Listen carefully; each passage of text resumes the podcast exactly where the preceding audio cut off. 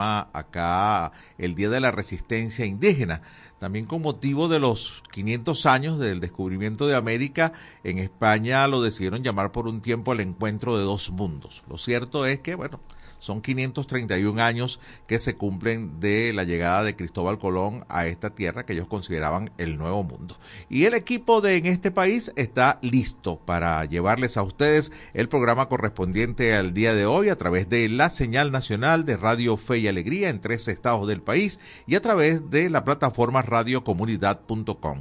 Francis Marloyo está en la producción del espacio y también en la parte técnica en las redes sociales Andrea En la subdirección de comunicaciones Alexander Medina, en la coordinación de producción nacional Arturo Adames, en la producción general del espacio Andrés Cañizales. También en la conducción está Andrés Cañizales, Miguel Valladares y quien les habla, José Cheo Noguera. Estamos juntos a periodistas, comunicadores y emisoras de Radio Fe y Alegría en todo el país bajo la dirección de Luis Sánchez. Así que bienvenidos a nuestro programa de hoy en edición meridiana. Y como siempre comenzamos haciendo el recorrido por los principales titulares a esta hora.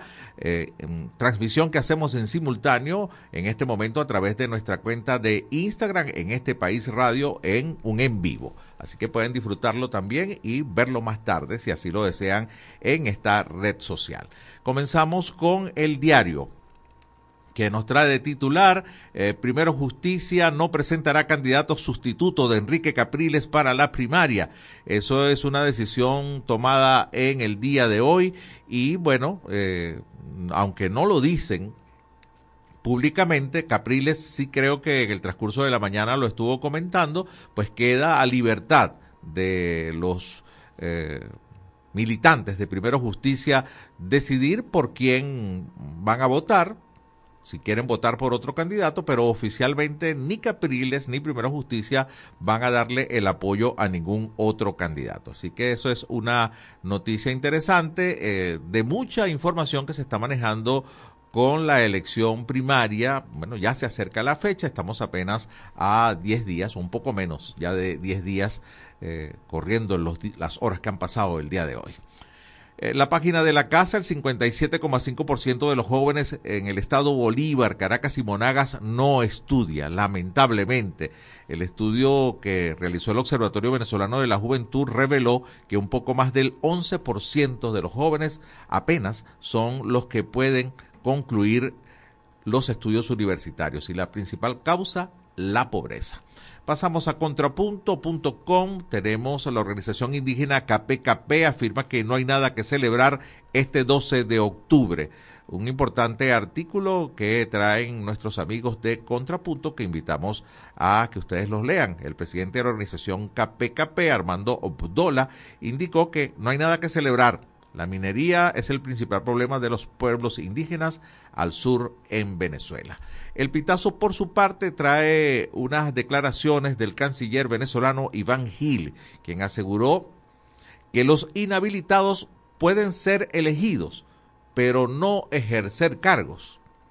A ver, contradictorio, ¿no? O sea, usted sale electo, votan dos, tres millones de personas por usted, pero no puede eh, ejercer el cargo. Habrá que seguir observando esto.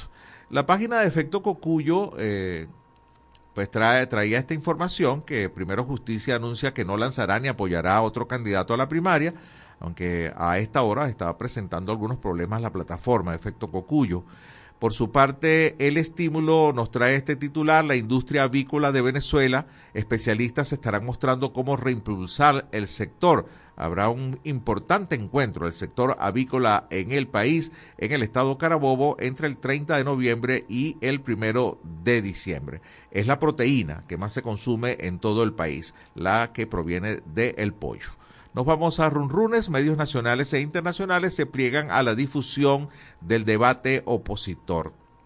Aunque estamos viendo en medios de señal abierta un poco más de cobertura, sin embargo, pues eh, este anuncio quizás va a ser un espaldarazo mejor a, a lo que es la elección primaria de la oposición con el próximo debate que se va a estar realizando el 18 de octubre entre los ahora 12 candidatos, eh, pues a través de los canales de YouTube para Venezuela será transmitida por El Pitazo, Runrunes tal cual, Efecto Cocuyo, BPI TV, La Gran Aldea, El Diario y otros medios nacionales y regionales quienes han manifestado el compromiso de transmitir esta actividad para evitar el tema de la desinformación.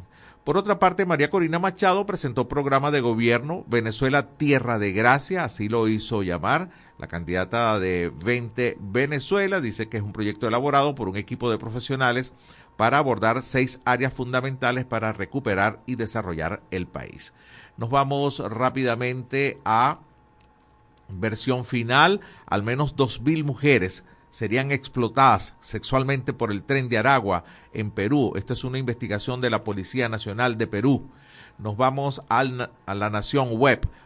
Otros 11 militares detenidos en Ramo Verde se suman a la huelga de hambre y bueno, es la protesta por juicios que no arrancan, por detenciones que no están muy claras las causas o por acusaciones pues que pareciera que las pruebas no son tan contundentes como para hacerlas firmes. 11 más se van a huelga en Ramo Verde. El impulso, por su parte, en septiembre se incrementaron un 60% los apagones. Gremios e instituciones de Lara se pronunciaron ante la situación eléctrica. El Consejo Consultivo de la Ciudad de Barquisimeto, que agrupa a gremios, e instituciones, eh, en la voz de uno de sus voceros y de una ONG que se encarga de monitorear constantemente, que se llama Activos por la Luz, el problema eléctrico, pues lanzaron una conferencia de prensa, de prensa en el estado Lara y emitieron un comunicado. Por otra parte, el carabobeño nos trae este titular. Hace 21 años se emitió el decreto mediante el cual se creó el Día de la Resistencia Indígena, sustituyendo al Día de la Raza. 21 años se cumplen de este cambio en el país. Por otra parte, tenemos eh, al Correo del Orinoco, trae este titular, la Universidad Católica Andrés Bello aumenta el número de niños, niñas y adolescentes víctimas de la esclavitud moderna en zonas mineras del Estado Bolívar. Es el titular de esta investigación que hace la Universidad Católica y el Centro de Derechos Humanos. Cifra de muertos por conflicto entre Israel y Gaza se acerca a 3.000, es el titular de la patilla. Bueno, y este conflicto sigue recrudeciéndose. Alianzas que parecieran no dar un buen inicio o por lo menos una luz a que el conflicto pudiera terminar pronto. Al contrario, grandes naciones apoyando a unos o a otros en lo que pareciera uno de los conflictos más eh, sangrientos eh, de esta milenaria ya historia entre Israel y Palestina. Cerramos esta ronda de titulares con este que nos trae el Nacional, el Consulado de Colombia en Venezuela alerta ante el ingreso de menores sin compañía. Resulta que unos 32 niños intentaron entrar a Colombia durante el mes de septiembre sin la compañía de un adulto. Con este titular eh, ponemos punto final a esta ronda informativa. Los vamos a invitar a que escuchen el noti audio correspondiente al día de hoy que nos trae la gente del Pitazo. Y por acá por eh, el en vivo en Instagram nos despedimos. Hasta mañana. Notiaudio, El Pitazo, un preciso resumen de lo que ocurre en toda Venezuela, con Titi González. Bienvenidos a una nueva emisión del Notiaudio El Pitazo del 11 de octubre del 2023. Estados Unidos anunció la reanudación de los vuelos de deportación para migrantes venezolanos, sin embargo continúa el flujo de migrantes irregulares por la selva del Darién que hace frontera entre Panamá y Colombia. Durante este año han cruzado más de 424 mil personas, siendo el 63.9% de ellos venezolanos, afirmó este martes una funcionaria de Panamá. Los gobiernos de Estados Unidos y Venezuela anunciaron el jueves pasado que cerraron un acuerdo para deportar a migrantes venezolanos a su país, una práctica que no se llevaba a cabo porque ambas partes rompieron relaciones diplomáticas en 2019. Canadá anunció este martes 10 de octubre la implementación de un nuevo programa humanitario con el que recibirá a 11.000 refugiados provenientes de Venezuela, Colombia y Haití que tengan familiares con residencia en ese país. A partir de este otoño, los nacionales extranjeros colombianos, haitianos y venezolanos ubicados en América Central, América del Sur o el Caribe que tengan conexiones familiares extendidas en Canadá serán elegibles para solicitar este nuevo camino, expresó el ministro de Inmigración, Refugiados y Ciudadanía de Canadá, Mark Miller, a través de la cuenta Twitter. Diana Echenique Pérez, de 17 años, esperaba desperdicios de pollo para llevarlos a casa. Era algo que hacía frecuentemente, pero el lunes 9 de octubre ocurrió un hecho inesperado. Militares y sujetos armados se enfrentaron a tiros y una de las balas mató al adolescente. El hecho se registró en las adyacencias de la granja Abildia, en el sector La Moca de Siquire, Santa Lucía, en el estado Miranda. A este lugar se acercan los habitantes de la comunidad para recoger los restos de los pollos que mueren sofocados por el calor. El ex candidato de la primaria del 22 de octubre por Primera Justicia, Enrique Capriles, descartó el martes que la decisión de apartarse de la carrera de la elección interna opositora sea un mensaje dirigido a otros candidatos inhabilitados que aspiran a una victoria el 22 de octubre. En un encuentro organizado por la Asociación de Prensa Extranjera en Venezuela, APEX, en Caracas, Capriles respondió diversas preguntas en torno a su decisión de retirarse y dijo que no se retiró para apoyar una candidatura en particular, sino para ceder el espacio a otro que sea electo por los venezolanos que participan en la primaria. El miembro de la Comisión Nacional de Primaria, Roberto Abdul, presentó este miércoles 11 de octubre un balance preliminar de la organización de la elección interna opositora del 22 de octubre. Precisó desde el Centro de Estudios Políticos y Gobierno de la UCAP que todo el material electoral para el 22 de octubre está listo, distribuido en municipios y en zonas cercanas a los centros de votación. La CNP, de acuerdo con Abdul, prevé que la jornada de votación el 22 de octubre se inicie a las 8 de la mañana y se desarrolle hasta las 4 de la tarde, unas 10 horas.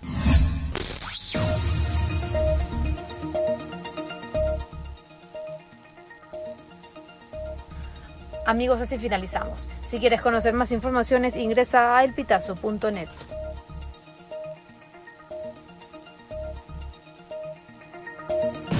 Estas informaciones puedes ampliarlas en nuestra página web, elpitazo.net.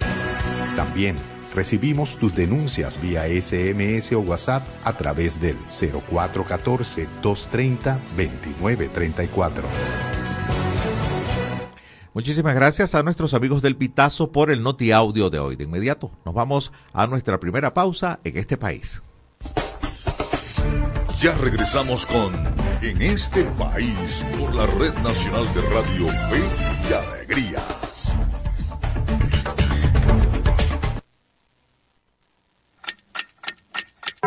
Una de la tarde y 15 minutos.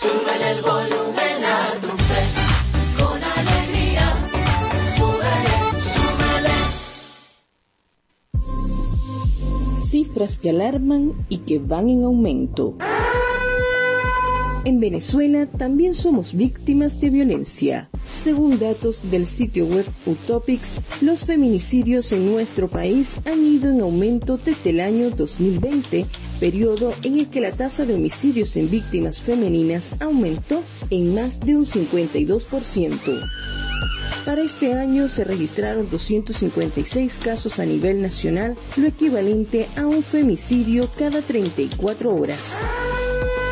Las mujeres tenemos derecho a una vida libre de violencia. Garantizarlo es tu deber. Cifras que alarman y que van en aumento.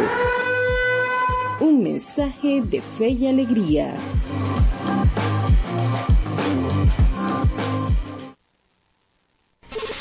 Nuestra misión es mantenerte informado. Por eso, cada 30 minutos, desde las 9 de la mañana hasta las 5 de la tarde, te presentamos nuestros avances informativos para que estés siempre al día con las noticias más recientes del país. ¿Qué tal si nos unimos para salvar la educación? Para que los centros educativos también sean itinerantes y con estrategias alternativas puedan atender a los niños, niñas y jóvenes que no acudan a la escuela formal. Por los niños y niñas, por el país, fe y alegría, Alianza por la Educación.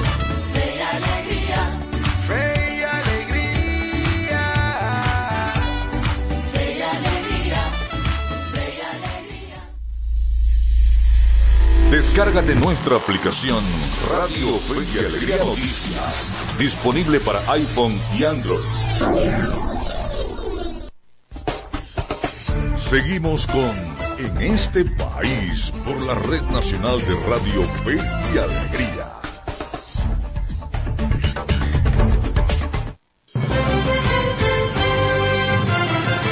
Es la una de la tarde con 18 minutos. Seguimos en este país en transmisión nacional, en la señal nacional de Radio Fe y Alegría a través de tres estados y de 23 emisoras y también a través de la plataforma radiocomunidad.com. Les recuerdo rápidamente nuestra encuesta de hoy. ¿Considera que la justicia venezolana es transparente y justa? Esa es la pregunta de hoy. Tiene cuatro opciones a responder. La primera, es transparente y justa, la segunda no es transparente, la tercera es neutral y la cuarta no estoy seguro. Cualquiera que sea su opción puede ah, compartirla con nosotros a través del 0424-552-6638 vía mensaje de texto o WhatsApp. Ahí estaremos compartiendo con ustedes sus respuestas. Ya tengo el hilo telefónico a nuestra primera invitada de hoy. Se trata de Laura Lousa, quien es la directora y fundadora de la ONG Acceso a la Justicia. Eh, bueno, recientemente, el pasado lunes, la doctora Lousa, directora y fundadora de Acceso a la Justicia, presentó un discurso ante el Consejo de Derechos Humanos de las Naciones Unidas con motivo de la quinta revisión de la implementación del Pacto Internacional de Derechos Civiles y Políticos por la República de Venezuela. Allí estuvo ella con un discurso contundente, con declaraciones que cuestan a veces escucharlas en cualquier medio de comunicación acá eh, en Venezuela, donde sostuvo que en el país jueces, fiscales y defensores públicos no cumplen con su rol y son parte de la represión estatal, justificando las arbitrariedades del poder político. Buenas tardes, doctora Lousa, los saluda José Cheo Noguera. Gracias por compartir con nosotros. Buenas tardes, gracias por la invitación. A ver, ante tan contundente declaración, ¿cuál ha sido la reacción en Naciones Unidas? Sí, bueno, el comité del, del el, perdón, el comité del Pacto de Derechos Civiles y Políticos, ante el cual el Estado venezolano fue evaluado, efectivamente preguntó de manera reiterada sobre la situación del acceso a la justicia en, la, en el país y relacionado con eso la provisionalidad de jueces, fiscales, defensores públicos y el Estado venezolano dijo que tenía intención de empezar los concursos de oposición de jueces, que estaba haciendo un proceso de regularización de fiscales, eh, pero sabemos que el proceso de regularización de fiscales no es un concurso de oposición, entonces siguen siendo provisionales. Y por otro lado, pues no se ha empezado el proceso de concurso de oposición. Se dice que se va a empezar, pero no se sabe cuándo. Entonces, bueno, quedó muy claro que la situación permanece exactamente igual y cuál es la situación actual, que justamente que al no tener estabilidad son susceptibles de, de presiones y por eso tenemos el sistema de justicia que tenemos. Claro, doctora Lausa, eh, le pregunto, eh, estos pasos que se están siguiendo de, hacer público eh, la, situación de Venezuela internacionalmente, a estas instancias que me refiero, pues van, van, a, van a seguir unos pasos, ¿no? Se siguen una cosa. ¿Qué se espera después de esto? Además de la reacción un tanto desproporcionada de, de los de los actores del Estado venezolano, por supuesto, descalificadoras incluso, ¿no? ¿Qué, se espera ahora o, qué pasos se podrían esperar de, Naciones Unidas ante esta reiteración de situaciones en, el área de justicia en, el país? Sí, bueno, muy importante lo que dice sobre el tema de la descalificación a los miembros del comité de, de los expertos, diciendo supuestos expertos y expresiones de esa naturaleza, eh, por parte del gobierno venezolano, que además fue con un magistrado y con un fiscal general, y cuya actuación, pues, sobre todo el fiscal, expresamente el comité dijo, mire, usted está demostrando que no es independiente por estar aquí, pero por la, sobre todo por la manera en que él defendía la actuación del gobierno. Y realmente eh, es muy triste porque al final, si las autoridades no actúan conforme, vamos a decir, a los tratados de derechos humanos, eh, al final los perjudicados somos los ciudadanos. Y entonces vimos que no hay ninguna voluntad en ese sentido y más bien casi como una arrogancia, decir, no, mira, aquí nosotros estamos haciendo las cosas bien y ustedes son supuestos expertos y no saben nada. Lo otro es que, bueno, la, lo que se espera es un informe de ese comité eh, que va a salir en el mes de noviembre. No sabemos exactamente cuándo. Claro, eh, y, ojalá que no pase algo como lo de Tocorón, ¿no? Que fue una cortina de humo perfecta para, tapar el informe eh, también de la Corte Penal, ¿no? En fecha reciente y que pues pasó por desapercibido todas estas reiteraciones, ¿no? al rol de la justicia en Venezuela y de las arbitrariedades que se cometen en, en el país. A ver, eh, también eh, se está hablando de, que no solamente de, del tema de la rotación de los jueces, no, de sus elecciones, sino que prácticamente se han convertido la justicia como en un ala política para cumplir todos los deseos de, del Estado, ¿no? A veces hasta por un programa de televisión se anuncia, mira que este no me gusta, este me parece que hay que buscarlo y, y enseguida la, la justicia actúa, ¿no? La fiscalía, ¿no? Sí, efectivamente ahí se explicó como básicamente la justicia actúa bajo el mandato del poder y para avalar todo lo que diga y sin hacer el control eh, respectivo, que es lo que es parte de la, del mandato de la justicia. Que incluso cuando los ciudadanos piden eh, amparos o habeas corpus, que evidentemente se dan por situaciones muy complejas, pues los jueces no responden. Eh, y efectivamente el comité tomó nota de eso y estaba muy preocupado con los informes generales y las incluso sentencias del Tribunal Supremo eh, que al final pues no, no hacen justicia en realidad, sino todo lo contrario. Y respecto de esto hay que decir que en cuanto al informe, pues quedará asentado todo eso. Y bueno, sí, efectivamente no se puede saber qué va a inventar el gobierno para que eso no, no sea publicitado o conocido de la manera correcta o opacado por otra instancia o por otra situación, pero debo decir que además los expertos preguntaron justamente sobre Tocorón y cómo es eso, y cuando el gobierno explicó que era una cárcel en manos de la delincuencia organizada, los expertos quedaron muy impactados. O sea, la explicación no, no ayudó al gobierno porque cómo es eso que usted no tiene control en su cárcel. Entonces hay que decir que también a veces estas cosas no les convienen tampoco mucho al gobierno, porque son realidades en Venezuela que se han normalizado, pero que no son nada normales y más bien indican la grave situación en que estamos en el país. Sí, evidentemente. Eh, en esta instancia, eh, en el caso de acceso a la justicia, por supuesto, eh, su, la información, el discurso estuvo abocado o dirigido precisamente a esta área, pero se están presentando informes del país de violaciones de derechos humanos en otros aspectos en esta instancia en Ginebra. Sí, claro que sí. Por ejemplo, el tema político, la, la, la, las dificultades que tenemos para participar políticamente en Venezuela, las inhabilitaciones hechas por Contraloría, que son contrarias a, pues, al Estado de Derecho, a la Constitución venezolana y al estándar internacional en la materia, que debe ser por condena de, de un delito y penal y con una sentencia firme al respecto eventualmente y se pidió explicación sobre eso y tampoco hubo una explicación satisfactoria. De hecho, el gobierno venezolano contestó que esas, esas inhabilitaciones no eran tales y que esas personas podían ejercer sus derechos políticos. Eh, lo que tenían era unas sanciones por corrupción, que era otra cosa. Entonces, bueno, allí vimos una contradicción, ¿no? Eh, luego también, efectivamente, por ejemplo, el tema de mujeres, o violencia de género también está, no solo violencia de género en las mujeres, sino también de la comunidad LGTBI. También se presentó sobre eso el tema de la libertad de expresión, que el comité también le prestó mucha atención, el tema de todas las violaciones que hay en los tribunales, en los juicios, en el sistema de justicia, en las cárceles, detenciones arbitrarias, desapariciones forzosas, tortura, o sea, son todos temas muy importantes que fueron tratados dentro del comité eh, problemas incluso del tema de identidad, de posibilidad de votar, eh, del registro electoral, es decir, el campo fue muy amplio, también el, derecho a la libertad de asociación en cuanto no solo a la intervención de partidos políticos, de gremios, de universidades, eh, también de los sindicatos, la persecución a los sindicatos, los tribunales de terrorismo, es decir, es realmente muy amplio el ámbito. Bueno, Serán varias reuniones entonces en las que tendrán que denunciar todos estos casos de Venezuela. Le agradezco mucho este contacto. La doctora Laura Lousa, directora y fundadora de la ONG Acceso a la Justicia, bueno, por este contacto en este país. Nos vamos entonces ya a la pausa, la despido y le agradezco muchísimo pues su tiempo. para usted ya buenas noches.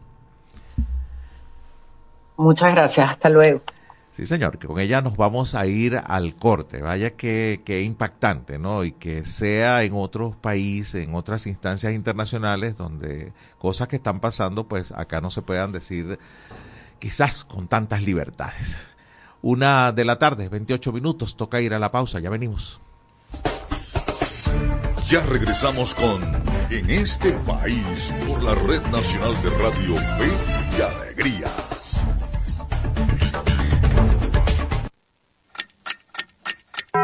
Una de la tarde y 28 minutos. Súbele el volumen a tu fe, con alegría. Súbele, súbele. somos Radio Fe y Alegría Noticias.com. Seguimos con En este país por la Red Nacional de Radio Fe y Alegría.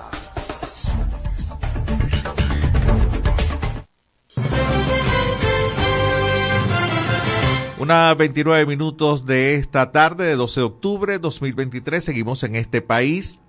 Les recuerdo la encuesta en este país del día de hoy. ¿Considera que la justicia venezolana es transparente y justa? Tiene cuatro opciones para responder. Es transparente y justa, es la primera. No es transparente, la segunda. La tercera opción es neutral. Y la cuarta opción, no estoy seguro. Pueden compartir sus opiniones con nosotros a través del 0424-552-6638, vía mensajería de texto, también vía WhatsApp. Así que bueno, ahí lo tienen para que eh, comparta con nosotros, los leemos cada vez que nos envíen la información. De inmediato nos vamos a escuchar el micro correspondiente al día de hoy de Venezuela Electoral. Y esto es Venezuela Electoral, una cápsula diaria con noticias e informaciones sobre las elecciones venezolanas. La más reciente encuesta de opinión pública realizada por el Centro de Estudios Políticos y de Gobierno de la Universidad Católica Andrés Bello demuestra que existe una gran expectativa de cambio político que está representada por el voto. 42% de la población estaría dispuesta a protestar si el gobierno no permite que el ganador de la primaria se inscriba en las presidenciales de 2024. El profesor Benigno Alarcón, director del Centro de Estudios Políticos y de Gobierno, señaló que las perspectivas son el resultado del trabajo de la mesa de análisis que ha venido realizándose durante los últimos 10 años. Por otra parte, Félix Seijas, director de la firma Delfos y encargado de la realización de la encuesta de opinión pública, explicó que este sondeo se realizó con 1.200 entrevistas cara a cara a nivel nacional y cerró el 10 de octubre. Roberto Abdul, miembro de la Comisión Nacional de Primaria, afirmó que todo está listo para la celebración del evento electoral del próximo 22 de octubre, con 12 candidatos y una data de 20.338.266 electores. Vía el estípulo, los acompañó José Cheo Noguera. Escucharon Venezuela Electoral. Pueden seguirnos en las redes sociales del programa en este país. En este país. Una 31 minutos de esta tarde. Bueno, esta noche no tendremos la edición de En este país, la edición nocturna, y es que el motivo pues es más que suficiente. La Vino Tinto enfrenta hoy nada más y nada menos que a los pentacampeones del mundo, a la selección brasileña. Muchas expectativas que se espera de la Vino Tinto en este juego de hoy. Dejemos que sea Miguel Valladares que los cuente en la movida deportiva. En este país presentamos La Movida Deportiva con Miguel Valladares. Un gran saludo amigos del deporte, es un gusto recibirlos de nuevo en la grada de En este país. Iniciamos el repaso de la actualidad deportiva con fútbol porque hoy la Vinotinto vuelve a la cancha para enfrentar a Brasil en la tercera fecha de las eliminatorias mundialistas, en choque que se estará efectuando en el Estadio Arena Pantanal de Cuyabá. La selección nacional viene de vencer a Paraguay en Maturín, mientras que Brasil derrotó a Perú sobre la hora en Lima. Venezuela ha dado pocas luces sobre un posible once, aunque resaltan las amarillas que acarrean los laterales Alexander González y Miguel Navarro, pensando en que si reciben una más, se pierden el choque frente a Chile el próximo martes. Brasil, por su parte, presentaría un frente de ataque de lujo con Neymar Richarlison y la dupla del Real Madrid Vinicius Jr. y Rodrigo Goes. Esto dijo Casemiro del Manchester United sobre Venezuela en rueda de prensa ayer. Bueno, uh, nosotros ya hemos hablado un poco sobre, sobre la selección Venezuela, ¿no? Sabemos que su gran jugador es Rondón, para mí, en mi opinión, es el gran jugador que, que ahí la, marca la diferencia, pero también tiene Herrera también que juega en Girona, ¿no? Que es otro gran jugador que, que conozco muy bien y, y, juega muy bien en fútbol. Pero nosotros sabemos que, que en el fútbol no, no existe partido fácil. Eh, tiene otro también que, que juega en Santos Soteldo, ¿no? Que también es otro gran jugador, pero yo creo que lo más importante de todo eso, y, con todo respeto a Venezuela, es, es lo que nosotros tenemos que hacer. Nosotros tenemos que hacer un gran partido, independiente del rival. Así que todos pendientes de nuestra vino tinto y nosotros tendremos todos los detalles por la señal nacional de Radio Fe y Alegría. El resto de los choques de hoy lo completan Colombia-Uruguay, Argentina-Paraguay, Bolivia-Ecuador y Sierra Chile-Perú. Pasamos al béisbol de grandes ligas porque anoche se definieron dos cupos a las series de campeonato luego que los Astros y Diamondbacks eliminaron a Mellizos y Dodgers. Arizona le pasó la escoba a los Dodgers luego de vencer los cuatro carreras por dos en un choque en el que el catcher larense Gabriel Moreno dio cuadrangular y tuvo que salir del juego por un pelotazo. Moreno dio un batazo que se fue pegado al poste, pero luego de chequearlo en el video fue decretado foul. Acto seguido, la desapareció por el jardín izquierdo. Luego salió del juego por un pelotazo, pero su equipo descartó alguna lesión. Por su parte, los Astros dejaron sin chance a Minnesota al vencer los tres carreras por dos. Allí José Altuve no tuvo suerte en cuatro viajes al plato. Finalmente, Atlanta derrotó a Filadelfia diez carreras por dos. Ahora los Phillies están arriba 2-1. Ronald Acuña Jr. pegó de 5-2 con una carrera anotada, mientras que Orlando Arcia impulsó una carrera en cuatro turnos. Estos equipos repetirán esta noche. De esta forma llegamos al final del repaso por la jornada de hoy, pero le invitamos a que nos acompañe mañana para vivir la previa del fin de semana en la grada de este país. En este país presentó La Movida Deportiva con Miguel Valladares. Bueno, muchísimas gracias, Miguel. Estaremos pendientes esta noche. No habrá, no habrá la emisión de en este país. Cedemos el espacio a este encuentro, bueno, en donde, eh, muy claro, hay que hacer un buen partido sin importar el rival. Usted se imagina que le ganemos a Brasil. Ay, Dios. Bueno, todo es posible. Nos toca hacer contacto ahora con nuestro compañero Javier Guaipo de Radio Fe y Alegría Noticias, que nos entrega el siguiente reporte. El pasado martes 10 de octubre los trabajadores públicos comenzaron a recibir el pago de la primera cuota del bono de fin de año. Al menos en Anzoátegui no se hizo esperar la manifestación de inconformidad por parte de los dirigentes sindicales, pues según explicaron recibieron el 25% del total del bono y en muchos casos esto se tradujo en apenas 100 bolívares que actualmente equivalen a menos de 3 dólares. Algunos voceros calificaron esta situación como una burla por parte del gobierno nacional y también responsabilizaron a las dirigencias centrales de los sindicatos. Giovanni Yaguaracuto, secretario ejecutivo del Sindicato de la Salud. En este momento queremos decir la inconformidad que tenemos ahorita con el gobierno en vista que están pagando el 25% y esto da 100 bolívares con una persona que salimos jubiladas con más de 30 años de servicio y lamentablemente también hacemos responsable a la CTV, a la ASI, a las federaciones que estuvieron sentados por mucho tiempo con, con el gobierno y lo que hicieron fue burlarse de los trabajadores. Lamentablemente la base de los trabajadores debe darle un cambio a todas estas directivas para poder buscar unos beneficios mejores. Para... José Igualguana, secretario ejecutivo de la Salud, Sintra Salud. Nosotros los trabajadores de la salud en estos momentos estamos molestos por la forma en que este gobierno ha, nos ha este, asombrado con el pago de, los aguinaldos en cuatro partes con un, con un salario de, de 130 bolívares mínimo, lo cual esta es una burla que hace el gobierno nacional que, que en vez de, de, beneficiar a los trabajadores con su salario, ahora lo que nos estamos es, burlándose de, to, de todos los trabajadores. Eh, ya nosotros, ya el tiempo de la esclavitud ya pasó, pero ahora como que estamos llegando al tiempo de esclavizarnos con el gobierno que nos está pagando en la miseria con los, los míseros salarios y, y, con unos bonos que no satisfacen a la familia de los trabajadores. El presidente del Sindicato de Empleados Públicos de la Gobernación de Anzoátegui, José Hurtado, también manifestó su rechazo y señaló que son prácticamente nulas las posibilidades de mantener las tradiciones navideñas. No te van a pagar los aguinaldos en cuatro partes, situación que el trabajador no va a ver el ingreso de fin de año para poder eh, comprar lo necesario para que la Navidad tenga un sentido como siempre lo ha tenido, este, de holgorio, de felicidad y de unión en la casa, con una cena navideña, de comprarle los regalos y los estrenos a los hijos, este, tener, eh, cumplir con esa tradición. Ya las casas no le a yaca, seguramente no le a pintura y mucho menos ir a escuchar las gaitas ni mucho menos billo, porque ¿quién escucha música sin alegría? Los voceros sugirieron nuevamente que el gobierno nacional o en su defecto el gobierno estatal implementen una bonificación especial para compensar lo poco que les corresponde recibir de aguinaldos calculados en base al salario mínimo de 130 bolívares. Desde el estado Anzoátegui, Javier Guaypo, Radio Fe y Alegría Noticias. Gracias a Javier Guaipo por este reporte a esta hora, la 1.38 minutos. Compartimos con ustedes otros titulares en este país.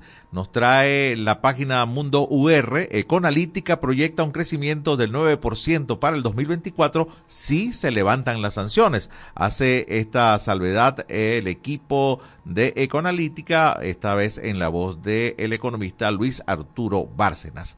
Por otra parte, tenemos en la página de Globovisión, Venezuela insta a desdolarizar el mercado de petróleo. La vicepresidenta ejecutiva Delcy Rodríguez indicó que la desdolarización es un mecanismo que ayudaría a hacer frente a las sanciones en el mercado energético mundial. Bueno, fue una propuesta, ¿no? De la vicepresidenta. Por acá tenemos información que nos trae últimas noticias. Esto lo sabían ustedes. Este 14 de octubre habrá un eclipse anular de sol. A ver, eclipse también llamado parcial que se podrá ver entre las 12 y 56 minutos de este sábado y las 4 y 11 minutos de la tarde aproximadamente en todo el territorio nacional. Eh, bueno, ha traído mucho movimiento este eclipse anular que es parcial, o sea, vamos a poder ver, no, no va a haber oscuridad, se va a poder apreciar el sol con una especie de anillo negro que lo va a cubrir eh, y bueno, ya hay tanta movida que hay ventas de lentes especiales para mirarlo. Recuerde que en todo caso la recomendación es no mirar directamente al sol porque esto puede causar algunas lesiones oculares. Así que eclipse anular de sol o parcial para Venezuela podrá ser visto acá este sábado 14 a partir de horas del mediodía, como un poco antes de la una. Por otra parte, tenemos ah, actualización en la página del Nacional, hablando del número de decesos en Gaza, 1.400 muertos en Gaza y más de 1.300 en Israel tras ataque inédito de Hamas. Esto es la actualización con las cifras más recientes. Trabajadores de la CBG recibieron menos de 100 dólares en el primer pago de las utilidades. Bueno, y por supuesto que todos los medios están cubriendo lo que tiene que ver con el encuentro de Venezuela versus Brasil. Usted lo podrá escuchar a través de la señal nacional de Radio Fe y Alegría en tres estados del país, en vivo y en directo por nuestro equipo de deportes. Así que bueno, estaremos muy pendientes. Hay un titular también de actualización en el Nacional. Ven poco probable que haya avances significativos entre el gobierno y la oposición antes de la primaria. Exactamente la una de la tarde, con 41 minutos, vamos a despedir este segmento con el micro de Media Análisis Informa.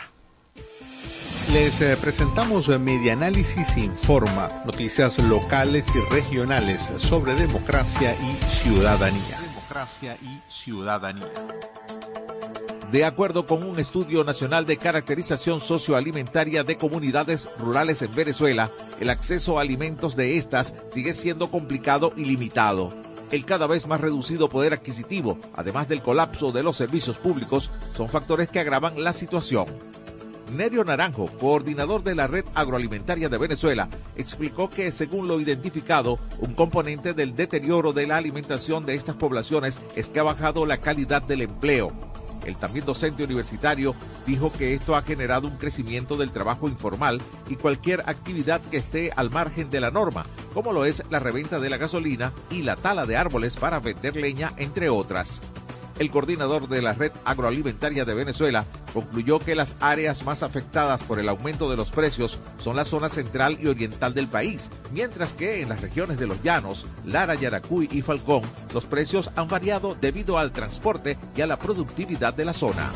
Vía el estímulo, los acompañó José Cheo Noguera. Y esto fue Medianálisis Informa. Puedes seguirnos en las redes sociales, somos arroba medianálisis o visitar nuestra página web www.medianálisis.org.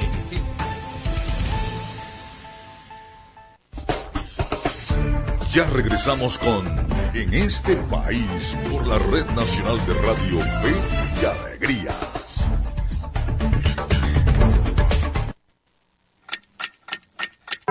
Una de la tarde y 43 minutos.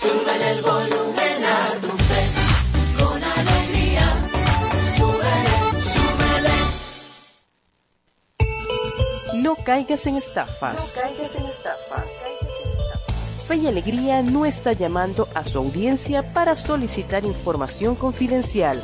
Si recibes alguna llamada donde te pidan verificar datos personales para participar o continuar en los grupos informativos de Fe y Alegría, rechaza la llamada. Rechaza la llamada. Es falso. Evita responder o enviar mensajes a este número y bloquealo de inmediato. No caigas en estafas. Un mensaje de Radio Fe y Alegría.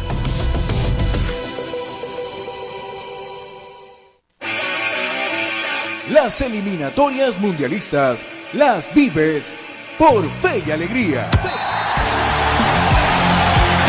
Venezuela visita el Estadio Gobernador José Fragueli en Brasil para enfrentarse a la selección canariña.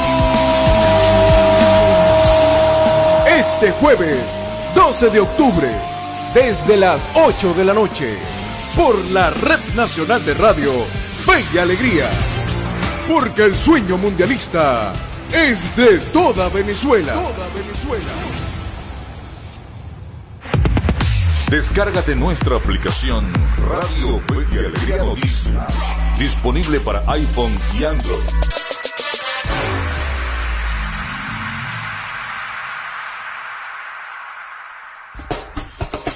Seguimos con En este país por la Red Nacional de Radio Fe y Alegría.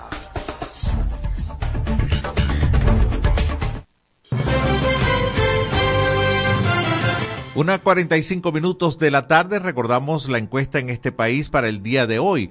¿Considera que la justicia venezolana es transparente y justa? Dejamos cuatro opciones para que usted escoja la que se acerca más a su modo de pensar, a su opinión. Es transparente y justa, primera opción. Segunda, no es transparente.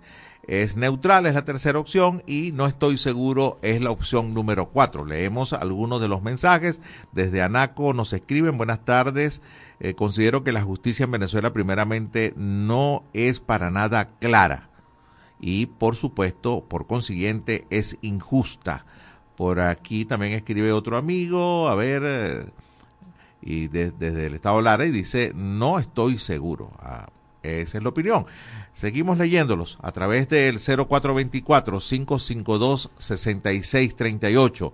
Encuesta en este país. ¿Considera que la justicia venezolana es transparente y justa? Les recuerdo las cuatro opciones. Es transparente y justa. Primera opción. No es transparente. Segunda opción. Es neutral. Tercera opción. Y no estoy seguro. Opción número cuatro. Lo pueden compartir a través del 0424 552 6638. A ver, seguimos buscando por acá más opiniones de ustedes.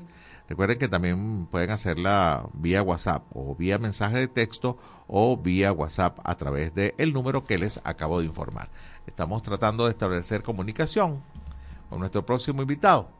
Entonces, bueno, vamos a colocar para ustedes eh, esta reposición que tenemos de la entrevista realizada a Carlos Rodríguez, abogado e investigador en el área de derechos de migrantes y refugiados del Centro de Derechos Humanos de la Universidad Católica Andrés Bello. La hizo nuestro director, Andrés Cañizales. Hablaron sobre el informe Recomenzar lejos de casa.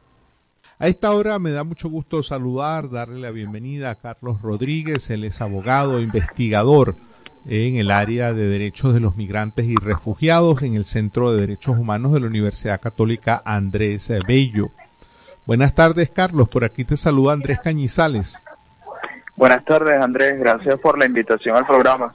Eh, Carlos, queremos abordar un reciente informe que ha publicado el Centro de Derechos Humanos titulado Recomenzar lejos de casa y que aborda, digamos, algo bien particular como es el tema de los migrantes ya en edad adulta eh, y cómo pues mm, bueno voy a dejar más bien que tú hables para que nos explique qué, qué fue lo que qué fue lo que encontraron con esa con esta arista porque y es interesante porque en general se ha puesto bastante el foco eh, de, con el tema migratorio en el impacto por ejemplo en niños en mujeres pero eh, entendemos que es la primera vez tal vez me corrige si que hay este foco colocado en migrantes eh, adultos mayores. Sí, este es un informe que eh, precisamente lo que busca es visibilizar eh, la situación de derechos humanos de las personas migrantes eh, mayores de 60 años venezolanas, ¿no?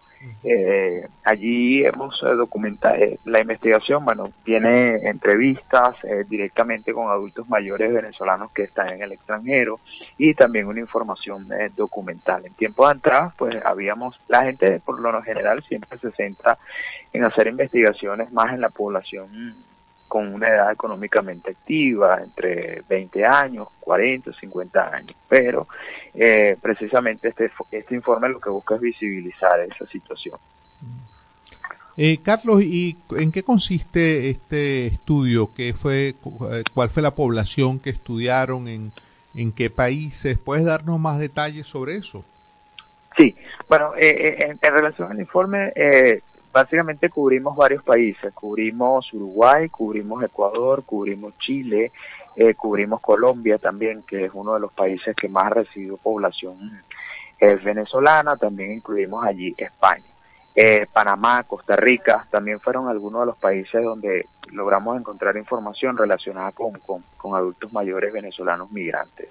Eh, allí me gustaría resaltar algo importante, de- como para hacerles un resumen del informe, eh, de los hallazgos que, que, que encontramos. Eh, lo, prim- lo primero es que esta es una población que está invisibilizada en las estadísticas oficiales eh, migratorias de los países receptores.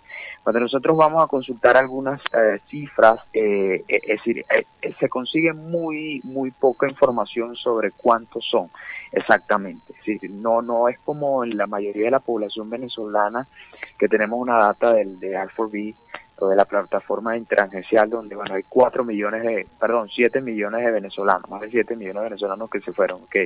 Pero no sabemos de esos 7 millones cuántos son este población mm, adulto mayor. Sin embargo, cuando uno este, revisa algunas estadísticas que hay, lo que podemos sacar son tendencias y es una población muy minoritaria. En el caso de Perú, por ejemplo, este, del, del censo que se hizo a la población venezolana que se encuentra en ese país, constituye los adultos mayores constituyen solamente el 2%. Lo mismo pasa en el caso de Colombia eh, con el registro para el estatuto, donde es decir, de más de 2.4 millones de venezolanos, solamente 2% corresponde a población adulto mayor. Es decir, es una población eh, sumamente pequeña que además está invisibilizada dentro de las estadísticas, porque cuando revisamos la información eh, de- del número de venezolanos no está disgregada por, por edad. Entonces eh, es bastante complicado conseguir eh, como que esa data en total de cuántos son. Eso por una parte. Otra de las cosas que, que exploramos allí, de los hallazgos que conseguimos, fueron las barreras en, relación al acceso a, derechos en los países receptores, específicamente acceso a seguridad social, empleo, este, salud y regularización migratoria. Para comenzar con el tema de, eh, de seguridad social, allí me gustaría destacar que tenemos que ubicarnos en dos etapas. 2015, antes y después. En 2015 se produce un hecho bastante importante que tiene que ver con el tema de la seguridad social, de las pensiones. En 2015 el Estado venezolano deja de pagar las pensiones a los eh, adultos mayores migrantes eh, que están en el extranjero. ¿verdad? Pero, eh, Carlos, antes sí se pagaban. Antes de esa fecha, eh, los adultos mayores venezolanos en el extranjero recibían sus pensiones. Efectivamente, efectivamente, antes del 2015 sí habían, conseguimos personas que nos comentaban que sí habi- estaban recibiendo la pensión antes del 2015, este, tuvieron la oportunidad de trasladar la pensión, es decir, de llevarse su pensión y cobrarla en el extranjero. Después de 2015, cuando se deja de pagar esto, entonces ya las personas no eh, no se están llevando su pensión porque eh, primero no la están pagando y segundo la pérdida del poder adquisitivo del bolívar eh, hace poco atractivo que ellos se lleven ese, esa pensión, es decir, prefieren dejar la pensión aquí a algún familiar, se la dejan a algún amigo, se la dejan a algún algún sobrino que se encargue de esa pensión de cobrarla aquí en Venezuela, es decir, no se la lleva. Entonces, esa es, eh, es una de las situaciones que, que, que encontramos allí.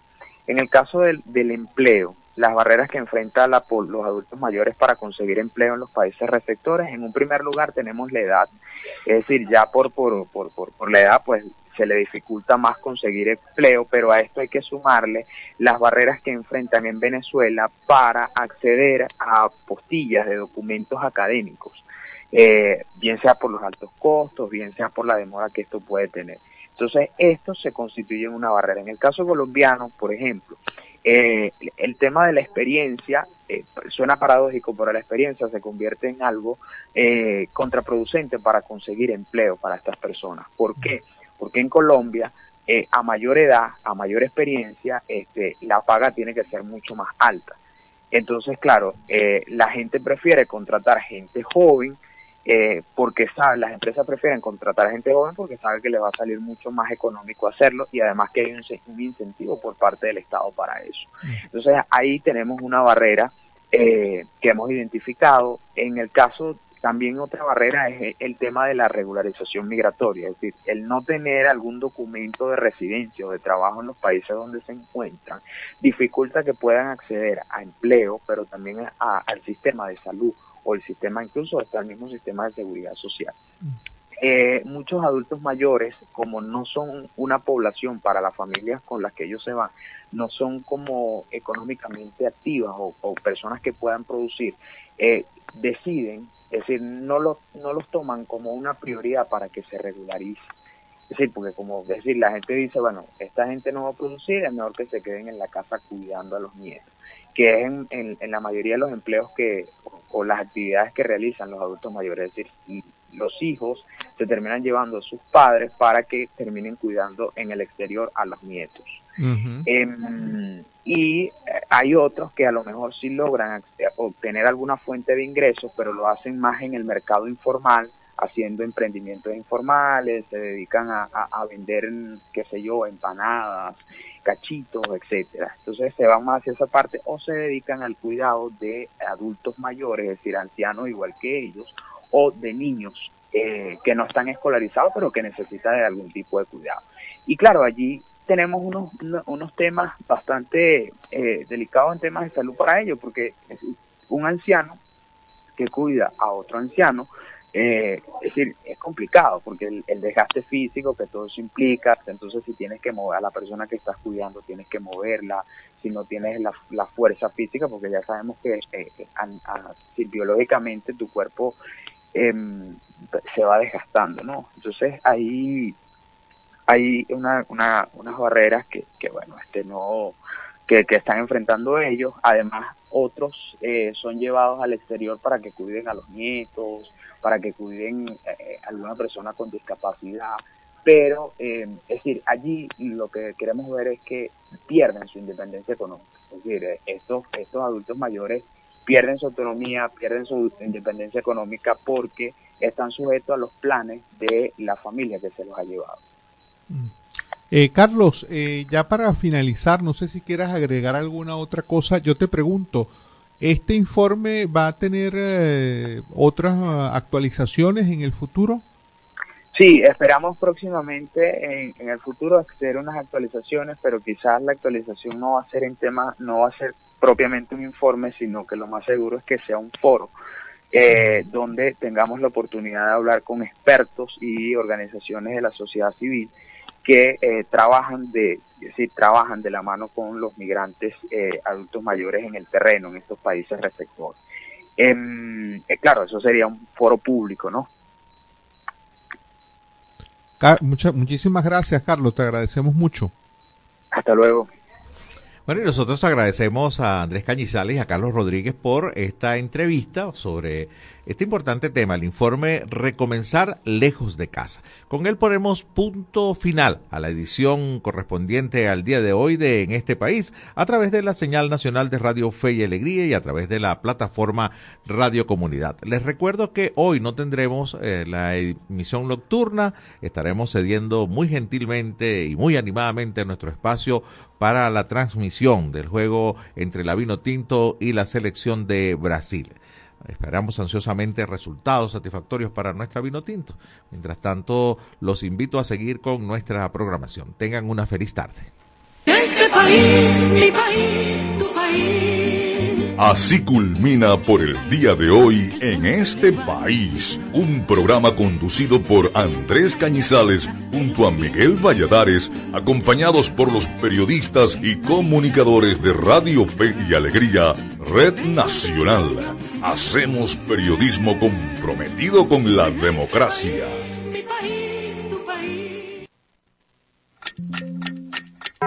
Una de la tarde y 58 minutos.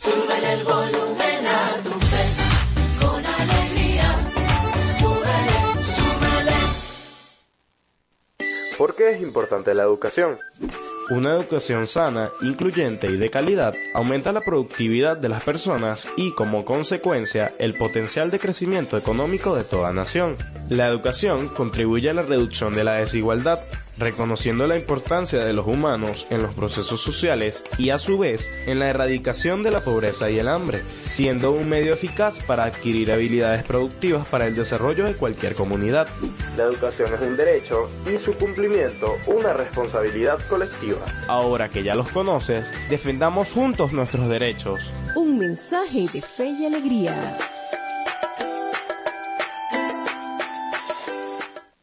En cumplimiento con el artículo 10 de la Ley de Responsabilidad Social en Radio, Televisión y Medios Electrónicos, difundimos el siguiente Centro mensaje. Nacional Autónomo de Cinematografía. Son 29 años celebrando la pasión por Venezuela. Animación, documentales, ficción, cine venezolano para el mundo. Vamos por más.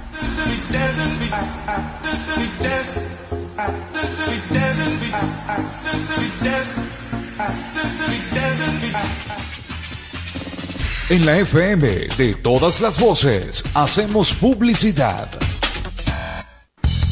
Goma Inca, rumbo a los 50 años de calidad. Fabricación de artículos técnicos en gomas y servicios relacionados tales como engomados de rodillos, tambores, poleas, válvulas, tuberías, todo para la industria en general, recubrimiento antiácido y antiabrasivo de tanques para la industria química, engomados de tanques cisternas que transportan líquidos corrosivos, fabricación de sellos hidráulicos y neumáticos por control numérico, Sistema Siljet de fama mundial. Garantizamos la fabricación en minutos de juntas de vástagos, pistón, rascadores, estoperas o ring.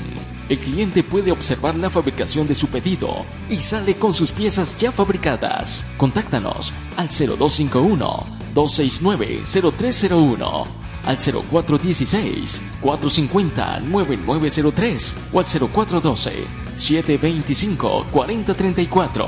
Atendemos a nivel nacional. Goma Inca, rumbo a los 50 años de calidad.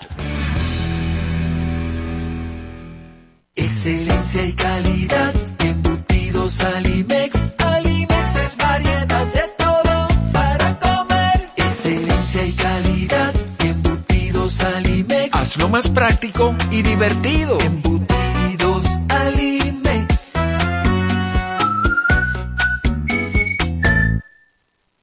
Fin de espacio publicitario. Me compré este celular y según y que tiene inteligencia artificial y se llama Siri. Voy a echarle que era Siri. Oye Siri, ¿qué hago con mi vida?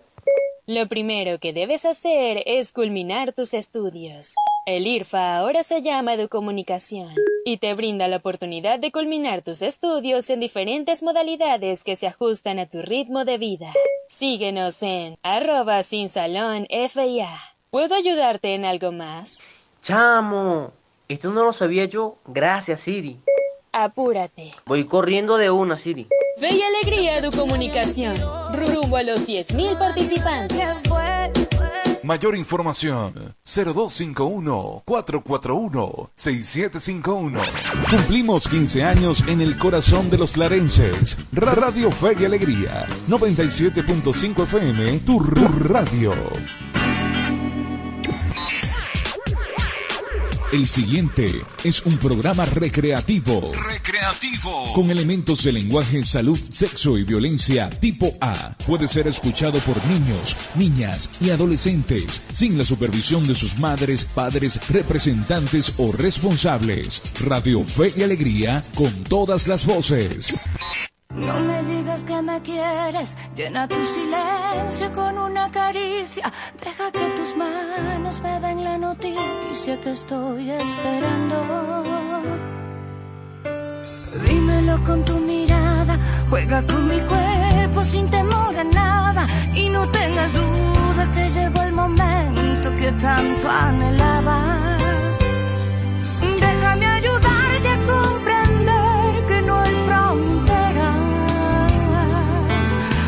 Pasión nos impulsa y el deseo nos quema. ¿Para qué dejarlo para otro momento? ¿Para qué guardarnos este sentimiento? ¿Para qué negarle al corazón que nació el amor entre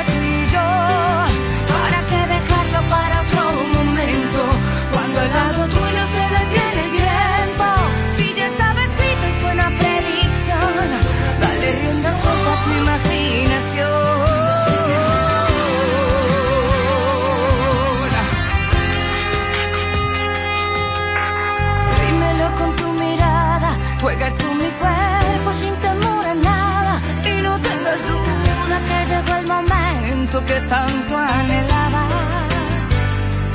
Déjame ayudarte a comprender que no hay fronteras. La pasión